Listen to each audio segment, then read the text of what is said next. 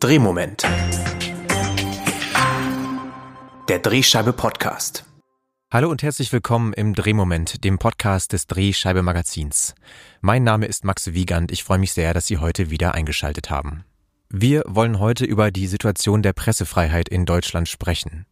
Denn Angriffe auf Journalistinnen und Journalisten haben in Deutschland zuletzt stark zugenommen. So stark sogar, dass die Organisation Reporter ohne Grenzen die Situation der Pressefreiheit von gut auf nur noch zufriedenstellend herabstufte. Insbesondere auf den Demonstrationen gegen die Corona-Maßnahmen wurde eine Vielzahl an Übergriffen verzeichnet.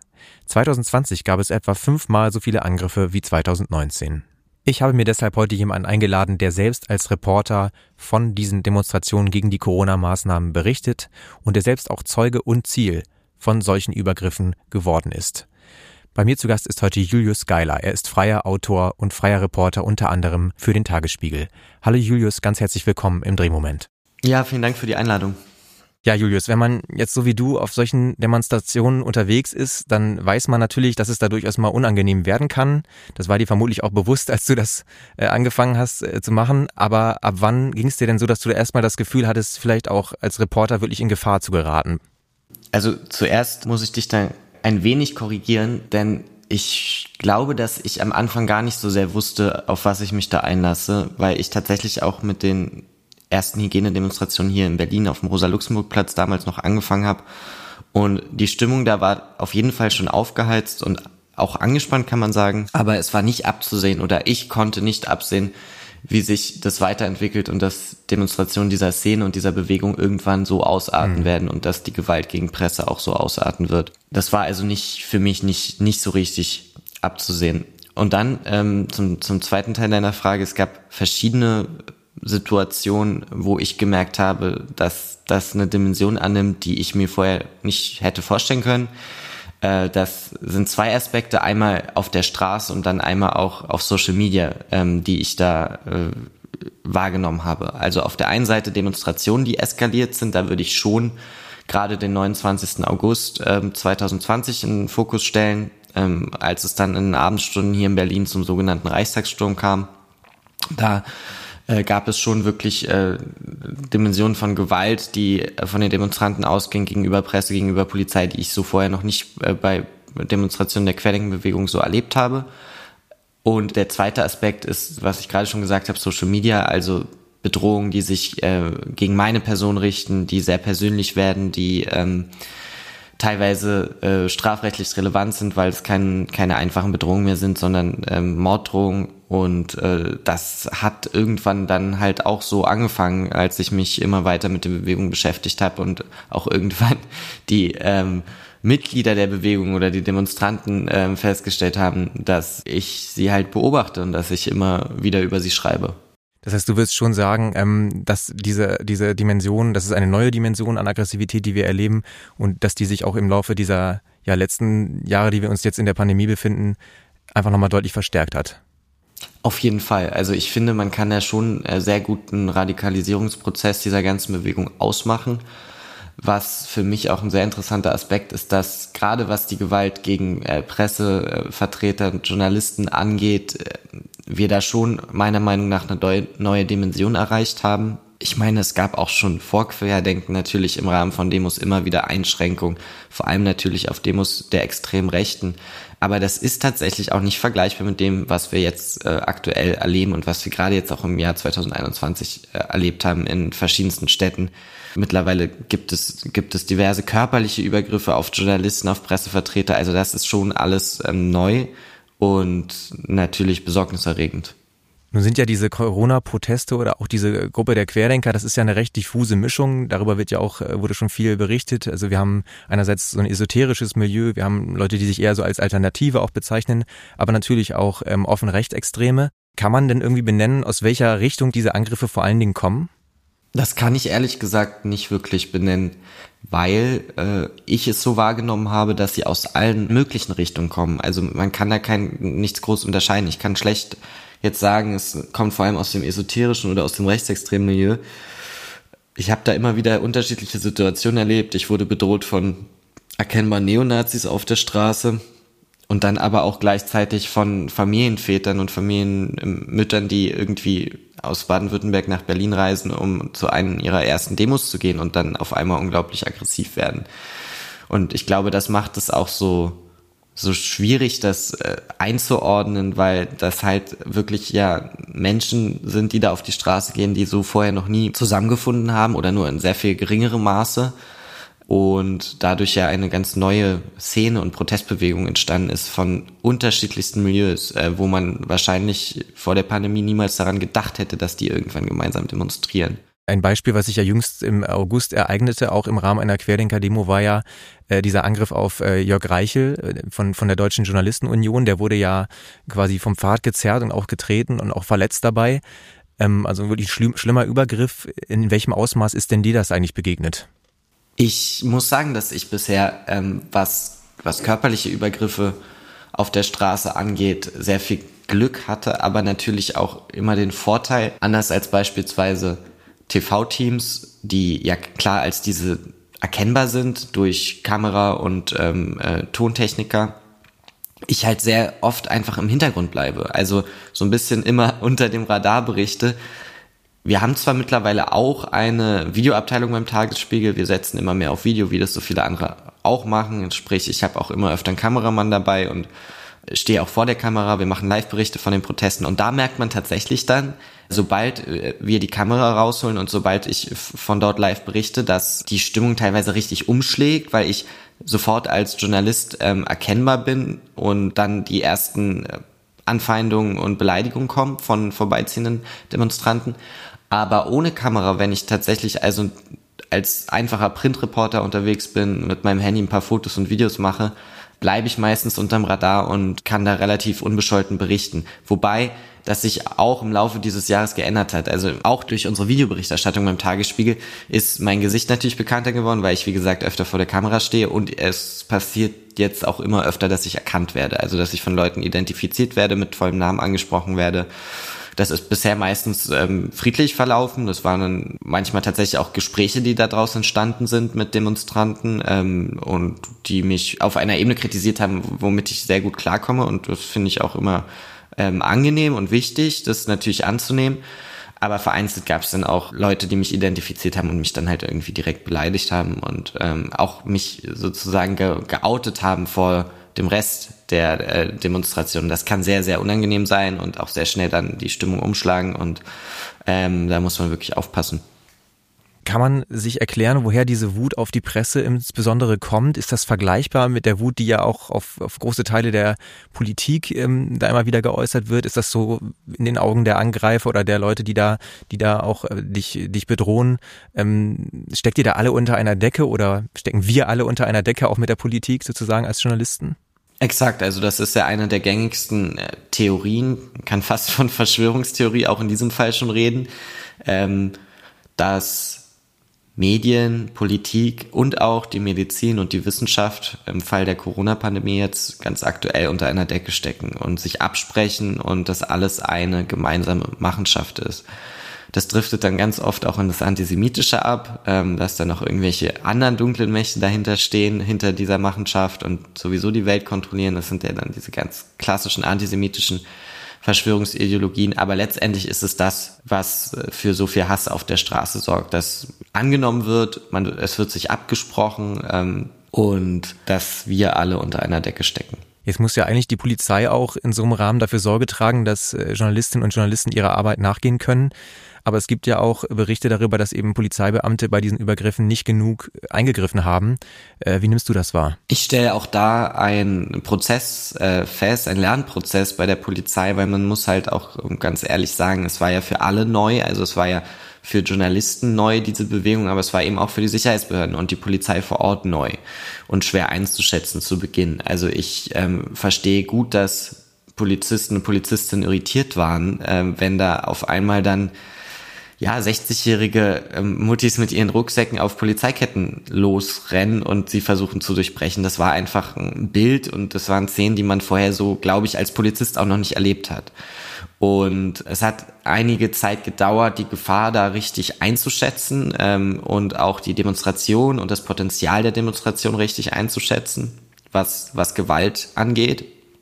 Und ich habe das Gefühl, dass gerade die Städte, die Proteste erlebt haben in den letzten anderthalb Jahren, die eskaliert sind, also vor allem Berlin, Leipzig würde ich da auch an ganz, ganz vorne nennen oder auch Kassel. Ähm, alles Städte, wo die tagelang in den Schlagzeilen waren, weil Querdenkenproteste eskaliert sind. Gerade diese Städte und äh, dann damit zusammenhängt auch die Bundesländer haben schon einen Lernprozess durchgemacht. Also in Kassel beispielsweise wurde immer wieder versucht, nach dem 20. März, nach dieser eskalierten Demo, die eigentlich größtenteils verboten war, wurde immer wieder versucht, von Seiten der Querdenkenbewegung dahin zu mobilisieren und äh, dort zu demonstrieren. Und das ist überhaupt nicht gelungen, weil die Polizei dann äh, bei den nächsten zwei, drei Terminen immer unglaublich präsent vor Ort war, äh, nicht dieselben Fehler gemacht hat wie am 20. März, sondern beispielsweise schon die Anreise der Demonstranten kontrolliert hat, sprich am Bahnhof äh, vor Ort war, an den Autobahnen. Ähnlich, ähnliches konnte man in Leipzig bei, bei weiteren Demoterminen ähm, beobachten. Also ich glaube schon, dass da auch ein Lernprozess stattfindet. Und um jetzt auf deine eigentliche Frage zurückzukommen, du hast ja äh, vor allem das Verhältnis zwischen Polizei und Journalisten angesprochen. Auch da nehme ich wahr, dass die Polizei das ernster nimmt. Auch abhängig vom Bundesland. Ich kann dann zum Beispiel auch Sachsen nennen, das überrascht immer viele. Die sächsische Polizei ist da sehr hinterher mittlerweile. Ähm, ich glaube auch aus sehr negativen Erfahrungen der Vergangenheit und sehr viel negativer Berichterstattung in der Vergangenheit durch Kollegen und Kolleginnen, die eben beeinträchtigt worden sind, auch durch Polizeikräfte oder nicht geschützt worden sind. Aber mittlerweile gibt es einen, äh, bei, bei größeren Demonstrationen, egal von welcher Seite, ein Medienschutzkonzept der sächsischen Polizei. Es wird sehr klar kommuniziert. Man hat immer irgendwie eine Nummer zur Verfügung, mit der man sofort den Pressesprecher erreicht. Es werden bei Bedarf sogar Beamte abgestellt, die man als Journalist in Anspruch nehmen kann, wenn man sich unsicher fühlt. Also da ist die sächsische Polizei tatsächlich fast Vorreiter hier in Deutschland. Ähm, und da nehme ich schon eine Entwicklung wahr. Nichtsdestotrotz passiert es immer wieder, dass äh, Journalisten und Journalisten nicht nur durch Demonstranten, sondern eben auch durch Polizeikräfte eingeschränkt werden. Ich war jetzt gerade erst am Samstag in Leipzig bei einer der größten linksradikalen Demonstrationen der, der letzten Jahre in, in, in Sachsen. Und ähm, auch da, ich selber war zum Glück nicht davon betroffen, aber auch da haben mir später Kollegen und Kolleginnen berichtet, dass sie äh, große Probleme mit einer speziellen Einheit der Bundespolizei hatten, die da im Einsatz war, weil die immer wieder die Berichterstattung eingeschränkt haben. Ähm, was triffst du denn so für Vorkehrungen, wenn du auf so eine Demo gehst oder auf Demos gehst? Ähm, Gibt es da so Dinge, mit denen du dich dann zur Not schützen könntest? Das ist natürlich äh, abhängig von der Demonstration, die mich erwartet. Also es ist, glaube ich, ähm, selbstverständlich, dass ich äh, auf einen Klimastreik von Fridays for Future äh, mhm. mit einer anderen ähm, Schutzausrüstung hingehe als jetzt zu rechtsextremen, linksradikalen oder auch Querdenken-Demonstrationen. Und äh, wenn es tatsächlich Proteste sind, die ich so einschätze oder die auch von den Sicherheitsbehörden so eingeschätzt werden, dass es ein gewisses Gewaltpotenzial gibt, dann ähm, gehört mittlerweile seit, ich würde sagen, auch schon einem Jahr ein Helm zur festen Grundausstattung, den ich natürlich nicht die ganze Zeit anhabe, aber der dann doch so schnell griffbereit sein sollte, dass man ihn dann halt auch aufsetzen kann, wenn es eskaliert. Den habe ich jetzt zuletzt in Leipzig am Samstag tatsächlich auch gebraucht. Also er ist oft nur Dekoration, aber ich habe ihn auch schon äh, einige Male eingesetzt. Und dann ist es, glaube ich, wichtig, sich vorher auch so ein bisschen vertraut zu machen, gerade auch wenn es jetzt nicht in Berlin stattfindet, das ist die Stadt, in der ich geboren bin, die ich gut kenne, aber ich bin ja auch öfter für den Tagesspiegel bundesweit unterwegs, so ein bisschen sich vorher die Routen anzugucken, ähm, dass man da nicht völlig planlos reinstolpert und vor allem natürlich sich mit dem Thema der Demonstration auch beschäftigen. Ich kenne Kollegen, die irgendwie völlig kurzfristig von der Redaktion irgendwo hingeschickt werden, weil jemand anderes ausfällt und die gar nicht so richtig wissen, wofür oder wogegen da demonstriert wird. Also das sollte schon dazugehören, dass man sich davor, wenn möglich, damit beschäftigt, um halt auch einfach so ein bisschen die Stimmung einschätzen zu können und halt auch dann, ähm, glaube ich, besser einschätzen zu können, wann es wie eskalieren könnte. Dann ist es natürlich auch immer gut, wenn man sich in Gruppen bewegt. Also das mache ich gerade bei Demos die dann im Laufe ähm, der, der, des Aufmarsches sozusagen immer, immer aufgeheizter werden, ist es immer gut, gemeinsam mit anderen Kollegen und Kolleginnen äh, zusammen unterwegs zu sein ähm, und zumindest immer zu wissen, dass jemand in der Nähe ist, sich so ein bisschen abzusichern. Jetzt ist ja so ein bisschen die Frage, ähm, was man eigentlich machen kann, jetzt gerade vielleicht auch äh, für unsere Hörerinnen und Hörer, die ja in Lokalzeitungen arbeiten. Äh, was könnte man da deiner Meinung nach tun, um vielleicht auch so dieser Wut entgegenzuwirken. Es wird ja viel versucht, über Faktenchecks eben auch aufzuklären, was auch so diese Verschwörungserzählung angeht oder eben auch transparenter zu sein, die eigene Arbeit besser zu erklären, vielleicht auch mehr Quellen noch zu nennen. Ähm, sind das Mittel, mit denen man da entgegenwirken könnte? Oder ist das vielleicht einfach sehr, sehr schwierig geworden, überhaupt die Menschen zu erreichen? Doch, ich glaube auf jeden Fall, das sind äh, geeignete Mittel. Ähm, Gerade Faktenchecks halte ich für unglaublich wichtig äh, in Zeiten, wo es immer mehr Fake News gibt, immer mehr Verschwörungstheorien über die sozialen Netzwerke verbreitet werden und meist auch nicht richtig eingeschränkt werden von den Netzwerken, wie zum Beispiel auf Telegram. Also das ist auf jeden Fall ein, ein wichtiger Ansatz. Und ich glaube oder ich bin der Meinung, dass man ganz klar auch Grenzen ziehen muss. Also es gibt ähm, immer noch viele Menschen, die mir beispielsweise Leserbriefe schreiben oder E-Mails schreiben, sich sehr kritisch mit meinen Texten auseinandersetzen, sich teilweise selbst als Querdenker bezeichnen, die aber alle sachlich bleiben. Und wenn ich Leserbriefe bekomme, dann antworte ich in der Regel immer, es sei denn, es wird, ich werde beleidigt oder angefeindet, dann sehe ich da keinen Grund irgendwie drauf zu antworten. Aber solange es sachlich ist, antworte ich. Und ich habe die Erfahrung gemacht, dass zu, ich würde fast sagen, 80 Prozent ähm, diese Menschen, die mir da schreiben, unglaublich überrascht darüber sind, dass ich antworte. Also das alleine ist schon immer so ein ja, Erfolgserlebnis für, für die Leser und Leserinnen, die mir da schreiben. Und meistens entstehen daraus dann wirklich spannende Diskussionen. Ähm, oft kommt man sich nicht so wirklich nah, also nicht auf einen Nenner, aber man redet miteinander und ähm, man hat das Gefühl, man behandelt sich irgendwie ja gleichwertig. Und ich glaube, das ist wichtig, auch darauf einzugehen und auch den Leuten zu erklären, wieso man das oder äh, was anderes schreibt. Also was du gerade schon gesagt hast, transparent sein. Aber auf der anderen Seite, sobald es zu dem Verbreiten von Verschwörungsideologien, Fake News kommt oder auch irgendwelchen verfassungsfeindlichen Sachen, dann ganz klar auch abzugrenzen, zu sagen, nee, wir müssen nicht mit euch diskutieren und ihr seid überhaupt nicht unsere Zielgruppe. Also wir wollen gar nicht versuchen, dass ihr unseren Text lest, weil wir wollen es nicht. Ihr verbreitet so viel Mist, dass äh, das nicht unser Anspruch sein kann. Jetzt gibt's ja wirklich auch Kolleginnen und Kollegen, die ähm, auch im Lokalen, da hatten wir zum Beispiel im letzten Jahr ähm, Beate Luber, die in Weiden äh, massiv angefeindet wurde auf einer, auch einer Ge äh, Demo gegen die Corona-Maßnahmen. Ähm, da gibt's Kolleginnen und Kollegen, die sich also aufgrund dieser Anfeindung nicht mehr dazu in der Lage fühlen, ähm, auch über solche Proteste zu berichten oder auch dahin zu gehen. Ähm, ist die Pressefreiheit tatsächlich in Gefahr, wenn sich da nichts tut? Also ich habe erstmal vollstes Verständnis dafür, dass sich ähm, Journalisten entscheiden, nicht mehr darüber zu berichten, gerade nicht mehr über diese Bewegung zu berichten. Ähm, ich habe größten Respekt vor Lokaljournalisten, die sich in der Provinz äh, dieser Bewegung angenommen haben, weil ich mir sehr gut vorstellen kann, ähm, wie sehr viel mehr du da noch im Fadenkreuz stehst als hier in Berlin, weil letztendlich habe ich hier die lokale Querdenkenbewegung auch natürlich intensiv beobachtet, aber es ist Berlin mit 3,5 Millionen Einwohnern, ähm, es ist natürlich sehr viel einfacher hier dann auch wieder die Proteste zu verlassen, ohne irgendwie beispielsweise verfolgt zu werden, ohne dass die Demonstranten herausbekommen, wo man selber wohnt. Also es ist eine ganz andere Nummer, als jetzt wirklich auf dem Land oder halt in Kleinstädten sich dieser Bewegung anzunehmen. Und ich kann mir gut vorstellen, dass das furchtbar sein kann, gerade wenn es dann auch äh, ins Private reingeht. Ist die Pressefreiheit in Gefahr? Also ich glaube, ähm, ich würde jetzt niemals so weit gehen, dass wir Deutschland auf eine Stufe stellen mit äh, China oder Russland oder was auch immer. Also so weit sind wir glücklicherweise noch nicht. Aber trotzdem muss man sehen, dass äh, Reporter ohne Grenzen Deutschland erst im Frühling herabgestuft hat äh, in Sachen Pressefreiheit. Da war maßgeblich äh, entscheidend die Übergriffe auf Corona-Demonstrationen auf Journalisten. Hat einen ganz großen Anteil daran ausgemacht. Und ich glaube, dass wir uns diesem Problem stellen müssen und dass wir es ernst nehmen müssen. Und ähm, jedes Wochenende wieder werden auf deutschen Straßen Journalisten und Journalistinnen angegriffen, meist aus der rechtsextremen Quer- und Querdenken-Ecke, aber auch natürlich geschieht auch bei linken Demonstrationen immer wieder, auch sehr viel geringere Maße, aber passiert auch dort.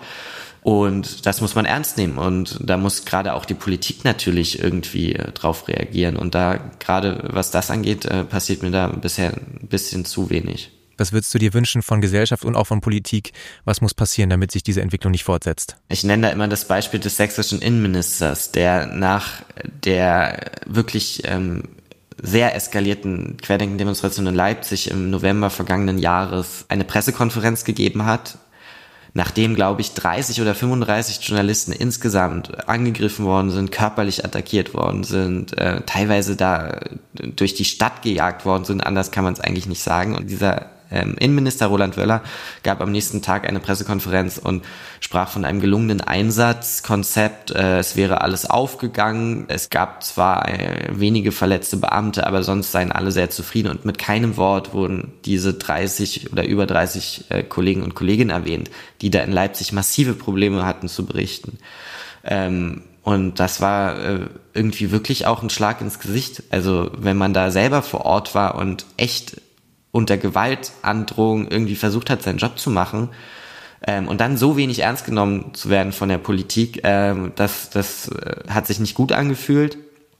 Und das geht ja so ein bisschen auch über zum, zum Bundesinnenminister, der ja unter anderem auch für die Bundespolizei zuständig ist, von der auch immer wieder ähm, Beeinträchtigungen von Pressevertretern ausgehen, der sich auch nie wirklich dazu äußert. Ähm, und es gab diverse Anfragen, die beispielsweise auch der Tagesspiegel dem Innenministerium gestellt hat, diesbezüglich, die erst Monate später beantwortet worden sind. Also da muss sich vieles ändern.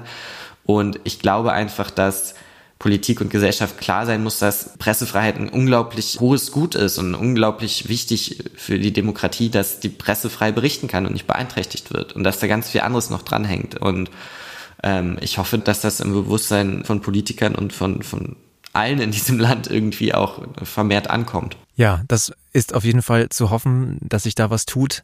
Julius, ich danke dir vielmals, dass du heute zu Gast warst und deine Einschätzung zur Lage und auch deine Erfahrungen uns erzählt hast. Vielen Dank. Sehr gerne, danke für die Einladung. Bevor ich mich von Ihnen verabschiede, möchte ich Sie schon mal auf die nächste Folge des Podcasts hinweisen. Darin werden wir nämlich das Thema Angriffe auf Journalistinnen und Journalisten noch weiter vertiefen. Ich spreche dann nämlich mit Alexander Roth vom Zeitungsverlag Weibling. Er berichtet kritisch über die Querdenkerbewegung in der Region und ist daraufhin massiven Anfeindungen und Diffamierungen ausgesetzt worden. Das also in der nächsten Folge. Ich würde mich sehr freuen, wenn Sie da wieder anschalten. Ansonsten natürlich noch der Hinweis auf die aktuelle Ausgabe der Drehscheibe. Darin widmen wir uns dem Thema Wirtschaft im Lokalen. Das soll es dann für heute gewesen sein. Ich bedanke mich vielmals fürs Zuhören. Bleiben Sie lokal und bis zum nächsten Mal im Drehmoment.